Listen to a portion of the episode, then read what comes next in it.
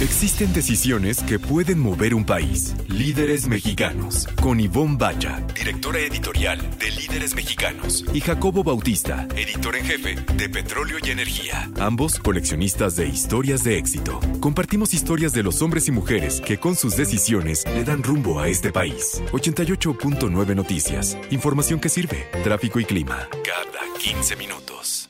Hola, ¿qué tal? Muy buenas noches. Ya estamos aquí en Líderes Mexicanos Radio en el 88.9 Noticias, información que sirve. Yo me llamo Ivonne Bacha. Yo me llamo Jacobo Bautista. Muy buenas noches, Ivonne. Muy buenas noches a todos los que nos escuchan. Muy buenas noches a Romina. Oye, Ivonne, casi no damos nuestras redes sociales. Eso es cierto. Hay que insistir para que nos sigan.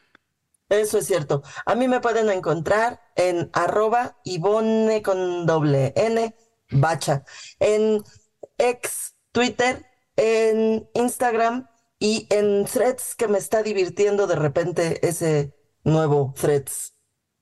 Tienes razón, yo también estoy en threads, me encuentran en ex, en Twitter, en threads y en Instagram como arroba Jacobo Bautistar. Yo y tenemos un programa muy bueno, muy nutridito. Tenemos una súper entrevista épica con el periodista Andrés Oppenheimer, que nos viene a presentar su nuevo libro y nos viene a decir cómo salir del pozo, en el que aborda temas a los que no se mete muy comúnmente él, que es mucho más político, pero viene a tocar temas de felicidad. Nos dice por qué es importante el medir sobre todo la felicidad y que haya políticas públicas y privadas, o sea, en las empresas, para ser harto felices. Bueno, o sea, a lo mejor no harto, pero sí que cumpla con unos estándares, ¿no? si no es harto, yo no estoy interesado. Vamos a platicar también con Eugenio Romero, fundador y director de una de las cervecerías más importantes de México, que se llama Wendland. Y según cuenta la leyenda, no, cuenta mi Marce Ramos, están muy buenas, hay que probarlas. Sí, están muy buenas hablando de felicidad, pues la cerveza y la cerveza de nada más. Hoy tenemos una tercera entrevista, Ivonne. Esta es con Fabiola Cepeda, quien es CEO de Klein Tools. Hacen Yo creo que todo el mundo está familiarizado con las herramientas que hace Klein Tools, unos más que otros, pero pues casi todos. Yo creo que sí, casi todos. Vamos a escuchar también, hoy nos toca eh, escuchar con atención a Roberto Mourey, que es nuestro experto en metaliderazgo. Y el tema de Roberto Mourey, el metaliderazgo, va más allá del liderazgo, que es el tema del que hablamos aquí cada ocho días y del que líderes mexicanos cada mes hace un trabajo extraordinario. Y bueno, de hecho, más que cada mes, porque últimamente las ediciones especiales, Simón, te han tenido, hay mucha, mucha revista de líderes mexicanos, búsquenla en ISU y en Amazon, ahí las pueden encontrar en formato físico en Amazon, las pueden pedir, y en ISU las ediciones digitales. Y ya regresamos también a punto de venta este, este año, como a mitad del año, ya regresamos a punto de venta, entonces por ahí en Sanborns también nos pueden encontrar. Y bueno, Jacobo, al final, en el último bloque, vamos a cerrar con una recomendación de algo que ver en la casa. Ahora, en la casita, desde la casita, les voy a recomendar algo que está realmente, realmente bueno.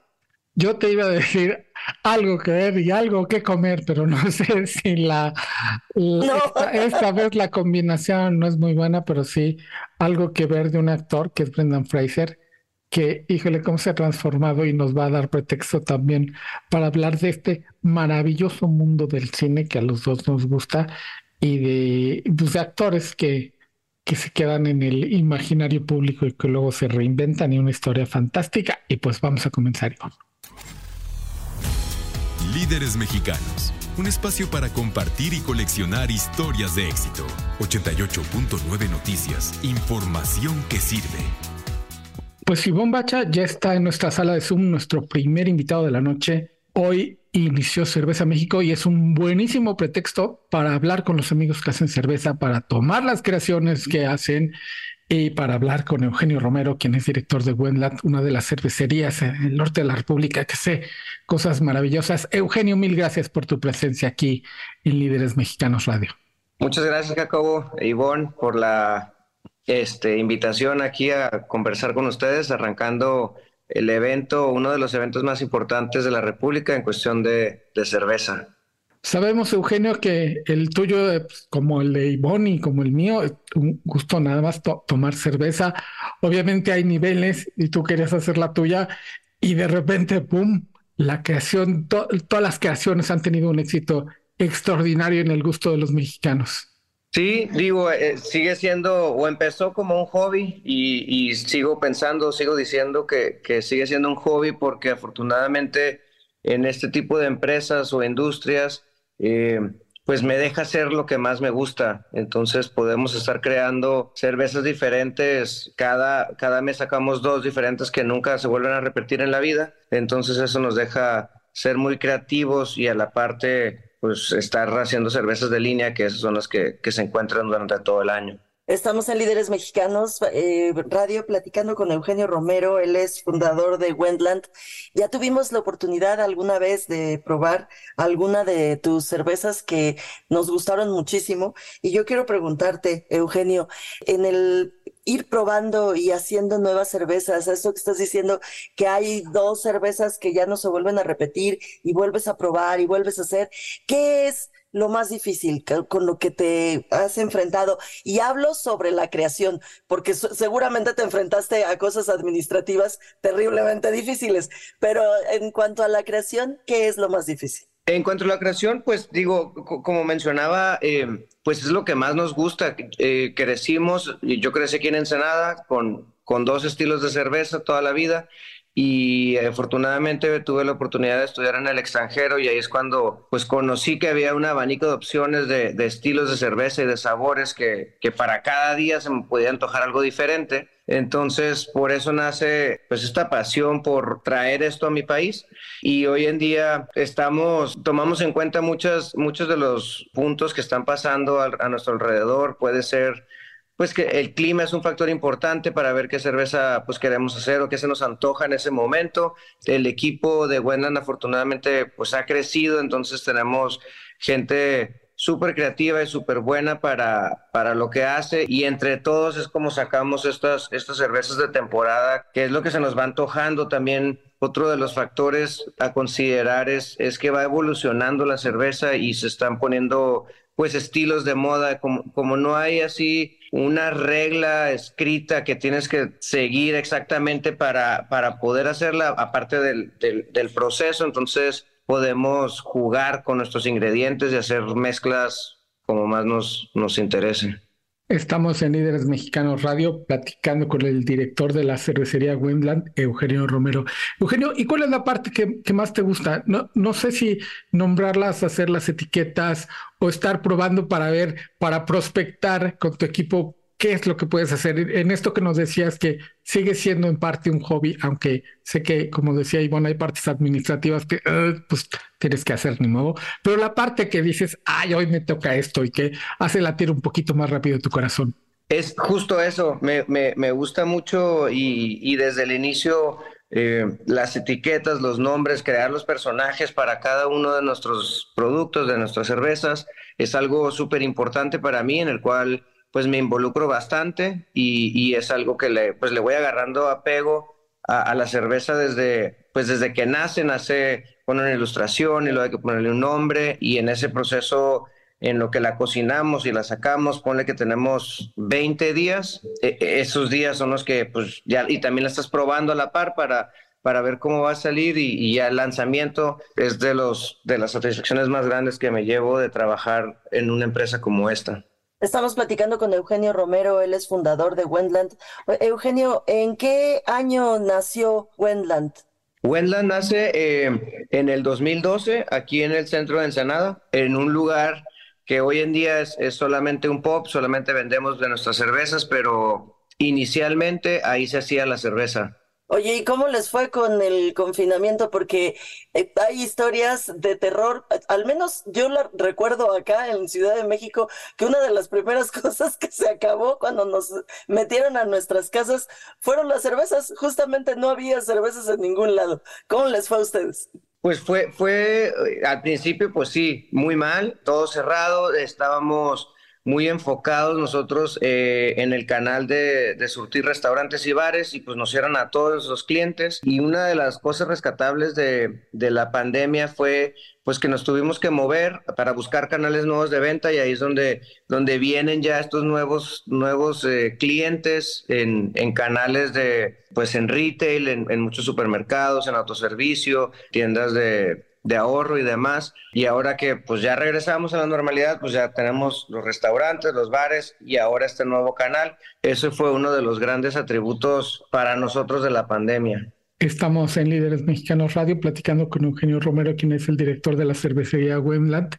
Hace poco, unos 15 días o algo así, estuve por Ensenada en el asunto de los vinos y había en el grupo en el donde yo iba unos chicos que se querían quedar más tiempo y me preguntaban, oigan, ¿y qué más hay que hacer por acá? Y yo les decía, prueben cerveza. Si ya se cansaron del vino, el escenario para la cerveza es impresionante aquí. O sea, vayan y busquen la de aquí, la de aquí, pidan, ¿por qué? ¿Qué ha pasado en Ensenada con el asunto de la cerveza? que es, tan, tan rico? Sé que ustedes han puesto un poquito la pauta de, de lo divertido, de los nombres, de las etiquetas ¿Cómo ha florecido, en tu punto de vista, Eugenio, el mercado de la cerveza en Ensenada en particular?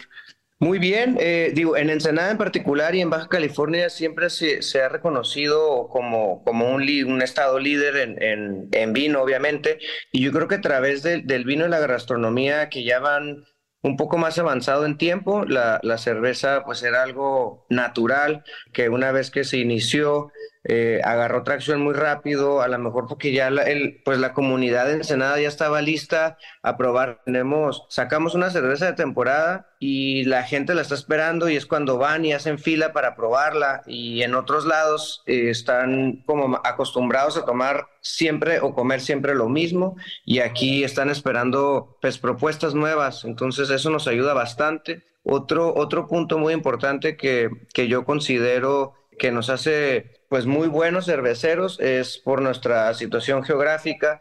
Estamos pegados a la frontera con Estados Unidos y San Diego, California en específico, que son, son ciudades que tienen muchísimas cervecerías con, con muchos años de experiencia, el cual pues nos ayuda pues a estar siempre comparándonos con ellos y también nuestros mismos comensales pues están, están probando esas cervezas todo el tiempo de San Diego, entonces nosotros pues tenemos que hacer algo a la par o mejor para que nos sigan consumiendo. Entonces, pues siempre nos traen en friega de esa, de esa manera, el cual pues nos hace mejores. Estamos platicando con Eugenio Romero de Wendland, él es fundador de Wendland, una de las mejores cerveceras de, de, este país. Oye, y para acá, para nosotros en Ciudad de México, ¿cuáles son las que mandan ustedes para acá para y buscarlas y tomarlas y eh, tenerlas?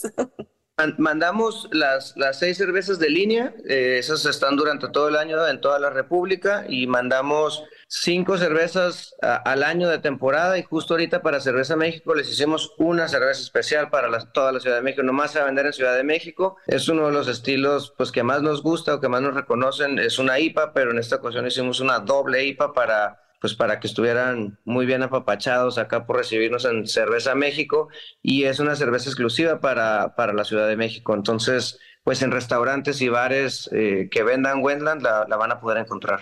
Eugenio, invita a la gente a pasar al stand de, de Wendland. ¿Cómo le dirías? Para, ¿Por qué se tienen que acercar? Yo les diría porque sí, este, al stand de Wendland en Cerveza México. Pues primero que nada que vengan a, Cerveza México. Eh, aquí es, es, uno de los, de los eventos que reúne a, más cervecerías del año. Entonces puedes probar cervezas de varios estados de la República y normalmente en este tipo de eventos todas las cervecerías traemos cervezas súper frescas, de las más nuevas, de las de temporada Entonces es una muy buena oportunidad para alguien que quiera incursionar o quiera venir a probar lo que hacen diferentes cervecerías en diferentes partes del país, porque sí tienen sus diferentes toques los estados, entonces, y, y en especial pues que pasen a, visitar el stand de Wendland, traemos cuatro cervezas de temporada que normalmente se venden acá en Ensenada, pero las vamos a traer a, a, México, aparte de la cerveza Double IPA que hicimos para, para el evento y para los restaurantes de la Ciudad de México. Sí, sí, vamos todos, todos, allá nos vemos. Yo también voy. Vamos, Jacobo. Es, todo el fin de semana va a estar. Todo el fin de semana en el World Trade Center, Iván. Sí, está además, este, se dan una vueltecita ahí a esa zona de la ciudad, está padrísima y prueban cerveza mexicana. Eugenio Romero, te agradecemos muchísimo estos minutos aquí en Líderes Mexicanos Radio. Mil gracias y muchas felicidades por todos los éxitos. No, hombre, gracias a ustedes y a todos sus radioescuchas. Espero poderlos saludar por allá y echarnos una cheve. Órale, me parece perfecto. Muchas gracias. Y tenemos ya sentadita en nuestra sala de Zoom a nuestra siguiente invitada de la noche, que me da muchísimo gusto darle la bienvenida a Fabiola Cepeda. Fabiola es CEO de Klein Tools. ¿Cómo estás, Fabiola? Muchísimas gracias por estar aquí con nosotros. Muchas gracias, Ivonne, por la invitación y muy contenta de estar con ustedes. Oye, Fabiola, cuéntanos un poquito sobre Klein Tools, porque a mí me da la impresión de que por nombre no lo conocemos, pero todos tenemos algo de Klein Tools en la casa, ¿no? Sí, pues mira, básicamente nuestra empresa está dedicada a las herramientas, enfocados mucho al mercado eléctrico. En nuestros eh, usuarios principales, pues son electricistas, contratistas, gente en la industria. Entonces, nuestro producto, pues, se vende en muchísimos canales, por supuesto. También un tema importante de la marca es que tenemos nuestra planta en México, fabricamos producto en México que se vende en México, pero también se vende y se exporta a muchos países del mundo. Entonces, también nos sentimos muy orgullosos porque somos una marca de herramientas premium que eh, podemos tener el orgullo de decir que hacemos las cosas bien y muy bien hechas en México para el mundo. Estamos en Líderes Mexicanos Radio platicando con Fabiola Cepeda, que como ya escucharon es CEO de Klein Tools, que hacen equipos para un mercado con el que estoy familiarizado y pon en PNE, en Petróleo Energía, que todo el mercado eléctrico los conoce. Y, y como dices, Fabiola, ¿qué ¿Qué tan fácil es con una marca con, con Clean ser reconocida por, por un mercado que sé que, el, que los busca y saben en algún momento que van a la segura con calidad? Y bueno, pues la empresa tiene ya más de 175 años en el mercado, sigue manteniéndose como una empresa familiar, está manejada por la familia Klein. Y la verdad es que ya estamos en la quinta generación, entonces es un orgullo que pues se ha logrado mantener a lo largo de tantos años. En México también tenemos una historia larga, tenemos ya más de 50 años vendiendo las herramientas en México y también, como decía, fabricando en México y también vendiendo pues muchos de los productos que fabricamos en Estados Unidos. Klein es una de las marcas como más eh, emblemáticas también de producto hecho en Estados Unidos y que permite pues mantener esa alta calidad. Entonces estamos orgullosos también de eso y, y, bueno, los usuarios lo reconocen. Siempre es un producto que saben que les va a dar lo que realmente necesitan y que no van a tener que, que realmente estar eh, teniendo que comprar otra herramienta frecuentemente, que eso también es importante. Entonces logras tener un trabajo de calidad con una herramienta también que te va a dar el rendimiento que tú necesites. Estamos platicando con Fabiola Cepeda, ella es CEO de Klein Tools. A mí me a mí me llama muchísimo la atención cada vez que tengo que hacer algo yo en casa que cuando recurres a la herramienta ideal para ese trabajo, lo puedo hacer lo puedo hacer bien. Así que eh, eso, es, eso es importantísimo, la cantidad de eh, herramientas especializadas para cada tipo de trabajo que ustedes ofertan. Es inmensa, ¿verdad, Fabiola? Pues sí, mira, básicamente, como, como te decía, tenemos eh, nuestro foco principal es el mercado eléctrico. Ahí están nuestros clientes más importantes, pero también vendemos muchas herramientas que van a otros mercados Y por supuesto tenemos una, un área muy importante que es la de equipo de protección personal, donde ahí vendemos arneses, líneas de vida, cascos, chalecos, rodilleras, en fin, todo lo que va a generar que tú estés en un ambiente seguro en tu trabajo, cumpliendo todas las normas de calidad, tanto de México como internacionales, y que eso también nos permite exportar eh, el producto que se fabrica también en México. Obviamente, muchos de nuestros, de uno de nuestros clientes más importantes es CPE, en donde pues la mayoría de los, de los linieros que son los héroes que se suben a, los, a, los, a los postes de luz y están trabajando con líneas vivas, mucho del producto que ellos utilizan es de Claim. Eh, tenemos prácticamente todos los productos homologados con ellos, buscan un producto de muy alta calidad, siempre, por supuesto, preservando la seguridad de los trabajadores y eso nos sentimos también muy orgullosos de, de poder surtir a, a ese mercado mexicano que, que está trabajando con y, haciendo pues un trabajo de verdad muy importante para tener tanto la generación como la distribución de, electricidad en el país. Estamos platicando con Fabiola Cepeda, ella es CEO de Klein Tools. ¿En dónde los encontramos? ¿Cómo nos podemos acercar a Klein Tools? Claro que sí, mira, estamos en todas las, nuestras redes, tanto en Facebook como en Instagram, este, tenemos nuestro canal exclusivo en YouTube, entonces nos pueden buscar como Klein Tools México en todas nuestras redes sociales. Fabiola Cepeda, CEO de Klein Tools en México, mil, mil gracias por tu presencia aquí en Líderes Mexicanos Radio. Muchas gracias a ustedes y gracias por la invitación que nos ayudan a enseñar un poquito de las de lo que hacemos en nuestro día a día. Al contrario, mil gracias a ti Fabiola y nosotros vamos a escuchar nuestra cápsula de metaliderazgo con Roberto Mourey. Muy buenas noches, soy Roberto Mourey, presidente y fundador del Instituto Metaliderazgo y en mi intervención de esta noche en Líderes Mexicanos Radio quiero compartir contigo una herramienta muy poderosa para aprender y hacer las cosas mejor. Y es una metodología que valoran mucho los Navy SEALs. Los Navy SEALs, la principal fuerza de operaciones especiales de la Armada de los Estados Unidos, tiene una metodología simple y poderosa para lograr la mejora continua. Se conoce como After Action Review, AAR, que es una revisión de resultados y este proceso lo arrancan al término de cada misión. Y se enfocan en cada misión, ya que la razón de ser de los Navy SEALs es ir a la guerra y ganar para defender a su país. Y ellos identificaron que el proceso más importante para lograrlo era tener misiones exitosas. Entre más misiones exitosas tuvieran la probabilidad de ganar la guerra es mayor. Como te decía, el After Action Review, AAR, se realiza lo más pronto posible. Después de terminar la misión, se reúnen todos los involucrados y se hacen las preguntas que te listo abajo independientemente de si la misión salió muy bien, fue todo un éxito o un fracaso total, buscan entender la calidad de su desempeño y cómo pueden hacerlo mejor la próxima vez. En esta ocasión, quiero que realices un Culture After Action Review, o en español, revisión del meta resultado de cultura. Recuerda, un meta resultado es uno de los tres resultados más importantes que definen el éxito de tu organización. Y quiero hacer este ejercicio ya que recuerda que tu cultura puede ser tu ventaja competitiva para ganar cada año o tu peor enemigo. El proceso completo es que al inicio del año defines cuál es el meta-resultado que quieres alcanzar en términos de tu cultura. ¿Quieres mejorar el nivel de engagement, de compromiso de tus colaboradores del 47 al 55%? ¿O quieres incrementar el nivel de confianza del 68% al 75%?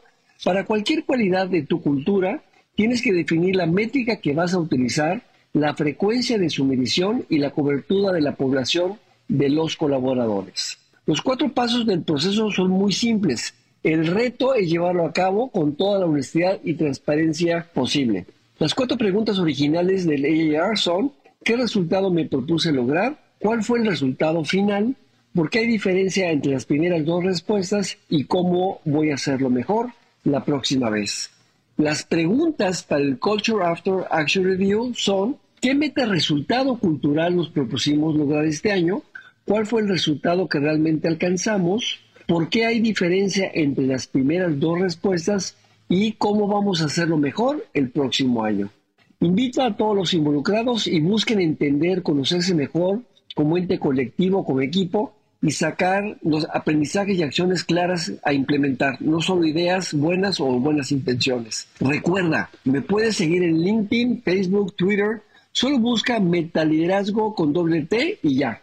Hasta la próxima y cuídate mucho. Líderes Mexicanos, un espacio para compartir y coleccionar historias de éxito.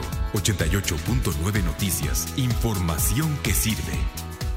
Y ya tenemos en nuestra sala de Zoom, Jacobo Bautista, a nuestro primer invitado de la noche, que bueno, tenemos manteles largos, pero larguísimos. Así es, Simbad, ya tenemos en nuestra sala de Zoom a nuestro siguiente invitado de la noche. Como dice David Letterman, no necesita presentación, pero nadie me va a quitar el gusto de presentar al periodista Andrés Oppenheimer, que trae bajo el brazo su nuevo libro, Cómo salir del pozo. Andrés, te metiste en un tema que no habías tocado. Generalmente estás en temas de políticas. Este al final tiene que ver, pero tratas sobre las ciencias de la felicidad en tu nuevo libro, Cómo salir del pozo. ¿Por qué el interés de abordar estos temas y de investigarlos? Porque trae una investigación terrible en varias geografías sobre la felicidad. Muchas gracias por invitarme. ¿Cómo salir del pozo? Se trata sobre cómo nuestros países tienen que hacer mucho más de lo que están haciendo por aumentar la felicidad de la gente. Porque lo que está pasando en el mundo es que hay un aumento de las cosas que tenemos. Cada vez más gente en el mundo tiene carros, cada vez más gente en el mundo tiene tabletas, cada vez más gente en el mundo tiene televisores, pantallas gigantes, pero cada vez más gente es infeliz. Hay una encuesta mundial de Gallup de 137 países que muestra que la infelicidad ha venido subiendo sistemáticamente en los últimos 20 años, en todas partes, incluido por supuesto en México. Y lo que hice entonces fue recorrer los países más felices del mundo, del ranking mundial de la felicidad, que son los países escandinavos, e ir a varios otros países que están haciendo cosas muy innovadoras en materia de políticas públicas y soluciones personales para aumentar la felicidad, para ver qué están haciendo. ¿Por qué un periodista político, económico, que escribe sobre automatización, sobre robótica, sobre tecnología, se metió en este rollo de la felicidad? Bueno, porque lo que está ocurriendo en nuestra propia América Latina es que incluso los países que más crecen económicamente, como Chile, tienen revueltas sociales. Pasó en Chile en el 2018, en Perú, en Colombia. Hay una epidemia de infelicidad en el mundo y hay países que la están contrarrestando y lo que hice en este libro fue ir a esos países y ver qué es lo que hacen para aumentar la felicidad de la gente. Estamos platicando con Andrés Oppenheimer. ¿Y qué es lo que hacen, Andrés? Porque yo me imagino que además, ya dijiste que fue desde hace más de 20 años que, que viene eh, sucediendo esto, pero me imagino que los tres años de confinamiento no ayudaron en nada para ello, ¿no? Claro, pero hay cosas que muchos países están haciendo que son muy interesantes. Eh, en Gran Bretaña, por ejemplo, miden la felicidad. En el censo te preguntan cuán satisfecho estás con tu vida en una escala del 1 al 10. Y entonces, por ejemplo, detectan zonas de infelicidad. Encuentran que en una cuadra en la calle Reforma, suponte, hay mucha gente infeliz. Averiguan qué pasa, mandan un asistente social, encuentran que, suponte, había una fábrica, cerró, los jóvenes se fueron, quedaron los ancianos, están solos, están deprimidos. Entonces lo que hacen es averiguar qué quieren, qué les satisface, qué les gusta, qué hobbies tienen. Y bueno, eh, abren un club de ajedrez en la escuela secundaria de la esquina después de hora, un grupo de danza, un grupo de coleccionistas de estampillas, un taller literario. Soluciones muy elementales, pero que aumentan enormemente la calidad de vida de la gente. Porque el mundo hay una epidemia de soledad, hay una epidemia de depresión juvenil, hay una epidemia de depresión entre los adultos mayores. Hay muchas cosas que los países están haciendo y en este recorrido por estos países cito muchísimas cosas. Otra cosa, por ejemplo, que me parece estupenda son clases de felicidad que, a las que asistí en India. Todas las escuelas públicas de Nueva Delhi, la capital de India, tienen clases diarias obligatorias de felicidad. Y ahí los niños aprenden, por ejemplo, a meditar. Y empiezan todas las clases con una meditación de como cinco minutos. Y eso los ayuda a aprender mucho mejor, porque los niños entran en la clase alborotados, como en cualquier parte del mundo, gritando, pataleando. Eh, y bueno, se sientan y la maestra les dice, cierren los ojos, concéntrense en los ruidos externos por 20 segundos, después le dice ahora concéntrense en la punta de sus dedos y después de 3, 4 minutos de eso, los niños están mucho más concentrados, mucho más focalizados como para empezar su clase de matemáticas. Otro día de la semana en las escuelas de felicidad de la India, en las clases de felicidad les enseñan a tolerar el fracaso. Todos tenemos fracasos en la vida pero no se lo cuentan didácticamente, se lo cuentan con historias de famosos. Por ejemplo, les cuentan el caso de Messi en el último campeonato mundial de Qatar. Messi venía invicto, ganando con el seleccionado argentino, empatando, o sea, no perdiendo 36 partidos seguidos. Llegan a Qatar, juegan contra Arabia Saudita, pierden contra un equipo de troncos. Y bueno, Messi, probablemente coacheado por su director técnico, sale a la conferencia de prensa después del partido y dice, esto ha sido un golpe, hemos sido derrotados, pero somos un buen equipo, tenemos buena onda, somos buenos jugadores, vamos a ganar. Y terminaron ganando el campeonato de fútbol. Entonces la maestra cuenta esta historia, está en los libros de texto y, y les dice a los niños, tarea para mañana, cuéntame un fracaso tuyo. Los niños hacen la tarea, discuten en clase, discuten cómo se sobrepusieron a esa derrota. En otras palabras, los niños aprenden desde muy pequeños que todos fracasamos en la vida, que no hay tal cosa como un exitoso que no haya fracasado muchas veces antes y eso les ahorra unos dolores de cabeza y unas consultas del psicólogo por los que pasamos muchos de nosotros. Hay muchas cosas de este estilo que cuento en el libro que se están haciendo en el mundo como parte de esta nueva economía de la felicidad, esta nueva ciencia de la felicidad, para aumentar la satisfacción de vida de la gente y combatir el atraso económico, el populismo y aumentar la felicidad de los países. Estamos en Líderes Mexicanos Radio a través de 88.9 Noticias, platicando con Andrés Oppenheimer, que nos viene a contar cómo salir del pozo, no nada más de su libro, sino literalmente cómo salir del pozo. Andrés, en estas nuevas ciencias de la felicidad, que en Líderes Mexicanos ya tenemos varios años alrededor del tema, ¿qué tan importante es la medición? Porque de repente nos quedamos mucho con la idea de la felicidad como el estado de ánimo en el que nos encontramos y sabemos que es un estudio más profundo para saber si la gente tiene alrededor de ella las condiciones precisamente para esto que se define como felicidad, que no es nada más estar contentos. Eh, muy buena observación. Antes todo este tema era un tema de filósofos, poetas, sacerdotes. Hoy es un tema de científicos. Y la medición es fundamental. Hay países como Bután, que queda entre China e India, a donde fui, que miden ya el Producto Bruto de la felicidad y no solo el Producto Bruto económico. Hay que medirlo, por supuesto, hay que medirlo en las empresas. En el libro hablo mucho de qué hacen las empresas para aumentar la felicidad de sus empleados, porque de eso depende la productividad y la creatividad y la innovación de las empresas. Una empresa con gente desganada no va a producir tanto ni va a crear tanto como una empresa con gente motivada, feliz los países como Gran Bretaña, como Bután, como varios otros, están empezando a medir la felicidad de la gente y las empresas como Google, como varias otras, están haciendo estadísticas constantes midiendo la felicidad de sus empleados. Porque, como decía recién, es imprescindible que en el ámbito empresario, por ejemplo, la gente esté motivada. Y ahí en el libro cuento una historia maravillosa que lo dice todo, es la historia de los dos ejecutivos de fábrica de zapatos ingleses que fueron a África en el año 1900 en busca de nuevas oportunidades de negocios. Uno de los dos llega a África, mira y manda un telegrama a su jefe diciendo malas noticias. Acá todo el mundo está descalzo. Me regreso a casa el lunes próximo. Y el otro ve lo mismo que vio el otro, le manda un telegrama a su jefe y dice, buenísimas noticias. Acá todo el mundo está descalzo. Tenemos una oportunidad de oro. Adivina cuál le fue mejor. En el libro tengo todo un capítulo sobre qué pueden hacer las empresas más exitosas para crear una cultura de optimismo que genere mayor creatividad, mayor innovación y mayor felicidad.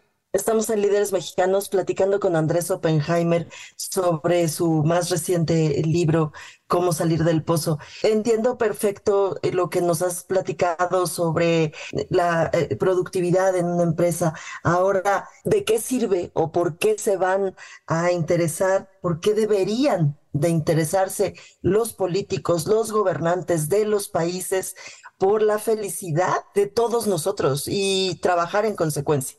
Bueno, los políticos porque trae votos. Un pueblo descontento no va a votar por ti. Las empresas porque aumenta la productividad de las empresas. Dicho sea de paso que mencionabas el libro cómo salir del pozo. Ayer me enteré con gran alegría. Está número uno en ventas en Amazon en México, cosa que me puso muy contento. Para las empresas, como te decía recién, porque las empresas con gente feliz son más productivas, más innovadoras. Y para la gente, porque la gente optimista, la gente feliz, vive más, vive más tiempo. Hay un estudio que cito en el libro de la Academia Nacional de Ciencias de Estados Unidos, hecho con 71.400 personas, que muestra que los optimistas viven seis años más que los pesimistas. Y hay otro estudio hecho con las monjitas de la Orden de Notre Dame en Estados Unidos que muestra que las monjas a principios del siglo pasado, cuando eran novicias, cuando entraban en el convento, tenían que hacer un ensayo entrar de admisión diciendo por qué se convertían, querían entrar en un convento. Y algunas decían, quiero entrar en el convento porque el mundo es horrible, es una calamidad, quiero buscar un refugio de serenidad para escapar de los males del mundo, las pesimistas. Y otras, las optimistas, decían, quiero entrar en el convento porque el mundo es hermoso y es una oportunidad para encontrarme con Dios y hacer el bien, todo eso. Bueno, 100 años después, en la Universidad de Stanford, leyeron todos esos ensayos de admisión, separaron los ensayos optimistas de los pesimistas, averiguaron cuánto había vivido cada monja y resultó que las monjas optimistas habían vivido 10 años más que las pesimistas. Por eso los países, las empresas y cada uno de nosotros tenemos que trabajar en el músculo del optimismo y en el libro cuento qué es lo que dicen los psicólogos positivos sobre cómo hacerlo, porque se puede hacer. Estamos en Líderes Mexicanos Radio, platicando con Andrés Oppenheimer, que viene a presentar cómo salir del pozo del sello debate de Penguin Random House Mondadori. Andrés, has mencionado varios tópicos que tocan la felicidad. Uno de ellos es el optimismo que nos hace ver más las oportunidades. Hablaste también de que es un predictor de cuánto podemos vivir mientras más felices somos más, pero también el éxito, ¿no? Yo he leído mucho en todo esto que uno busca el éxito, que es un algo intangible, que se mueve un poquito ese objetivo, pero la gente que es más feliz es más exitosa, ¿no?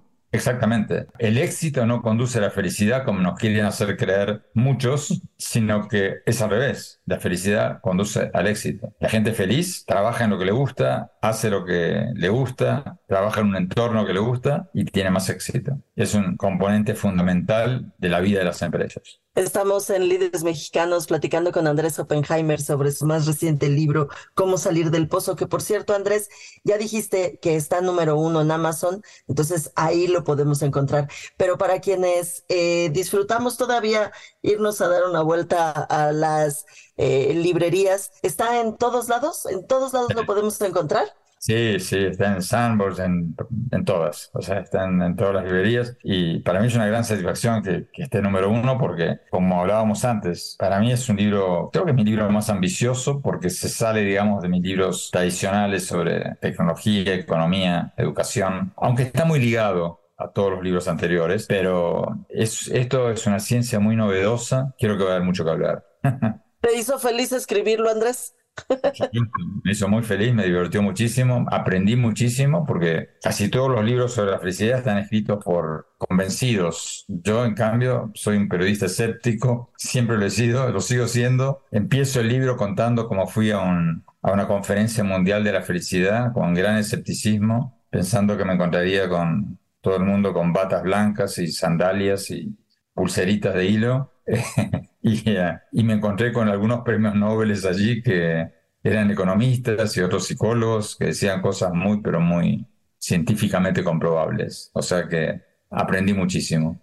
Sí, toda la, la, ciencia de la felicidad tiene una base fuertísima en, en el campo de la ciencia y qué bueno, Andrés, que abordas el tema porque con tu voz haces llegar estas ideas a mucha más gente y esperemos realmente eh, un deseo profundo que en políticas públicas también logres incidir, que lean tu libro y lo pongan en práctica.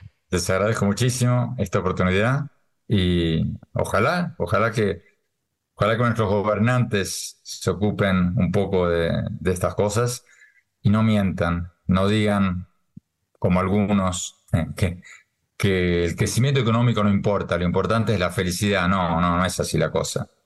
Las dos cosas tienen que ir juntas. Me refiero obviamente al presidente de México que ha dicho varias veces que el crecimiento no es tan importante como la felicidad. Eso son excusas para justificar la falta de crecimiento. las dos cosas son importantes. El crecimiento económico es indispensable, pero no suficiente. Las dos cosas tienen que ir juntas.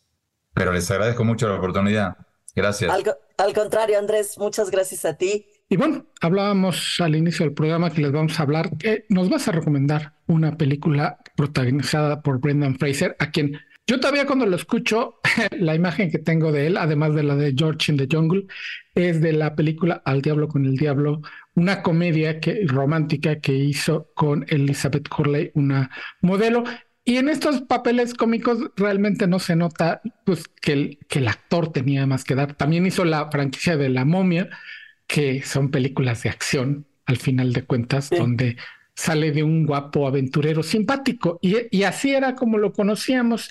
Y ahora que vi The Well pasar en mi pantalla en un servicio de streaming, dije, la voy a ver y no la he visto, Ivonne, pero me la vas a recomendar. Sí, te la voy a recomendar muchísimo, pero les voy a dar, les, les tengo que advertir que tienen que verla con una caja de Kleenex. Es de llorar desde que comienza hasta que termina, Jacobo.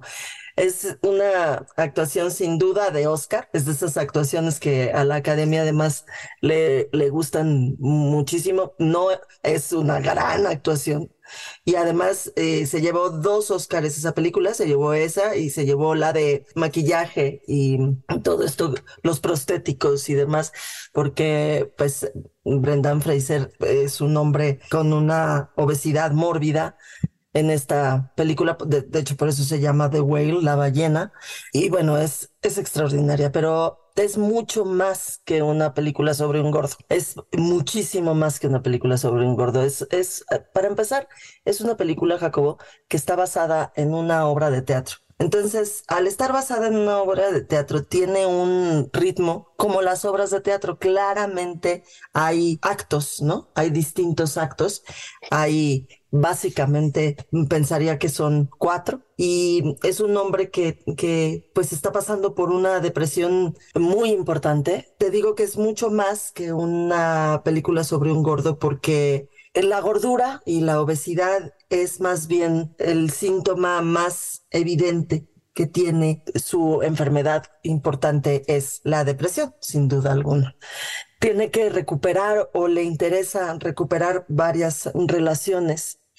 Es eh, Brendan Fraser, se llama Charlie, una de esas relaciones que quiere recuperar y uno de esos actos que te decía yo de la obra de teatro es con Ellie. Ellie es la hija de Charlie, que por muchas razones, entre ellas el divorcio de sus padres, ha estado muy alejada de su papá, no vive con él desde hace muchos años y entonces regresa a verlo y a visitarlo y tienen un acercamiento y unas pláticas fuertísimas. Y solo de recordarlas me están dando ganas de llorar otra vez, como para que se den cuenta de qué estoy hablando. Otro acto de la película es con un hombre, con un hombre muy joven que se llama Thomas, que llega, es uno de estos religiosos que van de puerta en puerta, de puerta en puerta, entra a su casa a querer salvarlo ese es un segundo acto.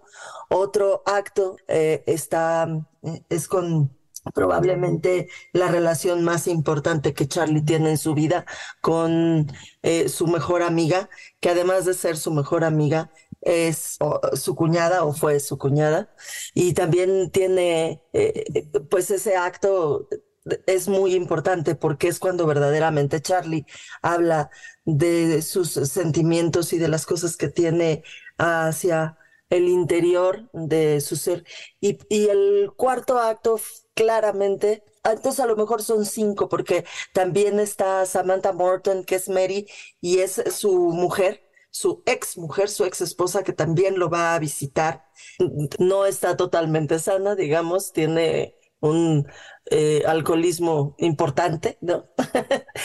y entonces el ver eh, eh, la interacción entre un hombre tan deprimido con obesidad mórbida y su ex esposa alcohólica, pues es un momento muy fuerte de la película. Él da clases por Zoom y tiene apagada la cámara todo el tiempo. Eh, les dice a sus alumnos que no sirve la cámara, pero pues evidentemente es porque no quiere que lo vean. Te van presentando cuestiones del día a día, diarios, que se convierten en algo algo terrible, algo muy triste, muy difícil de sobrellevar. Es una, es una muy buena película, Jacobo. Para, para no dejar esto en el, en el tono triste, festejemos el, el, cine, porque sé que Alex y tú también lo hacen de estas películas que son nominadas al Oscar. Yo también trato de verlas todas cuando son nominadas. El pretexto es un poco para decir, ah, sí, cuando veamos la ceremonia de entrega de los Oscars ya las vi todas y tener una opinión. Sé que eso no es cierto, sé que es un pretexto para ir mucho al cine. Entonces, esta que se nos pasó, vaya el pretexto para visitar estas películas nominadas o premiadas. Y afortunadamente en estas épocas está el streaming para revisitar o visitar por primera vez estas grandes obras de arte. Y en ese tono llegamos al final de Líderes Mexicanos Radio 166. Está en Paramount. Así llegamos al final. Muchas gracias, Jacobo. Muy buenas noches. Buenas noches, Romy. Que descanses. Líderes Mexicanos un espacio para compartir y coleccionar historias de éxito. 88.9 Noticias, información que sirve.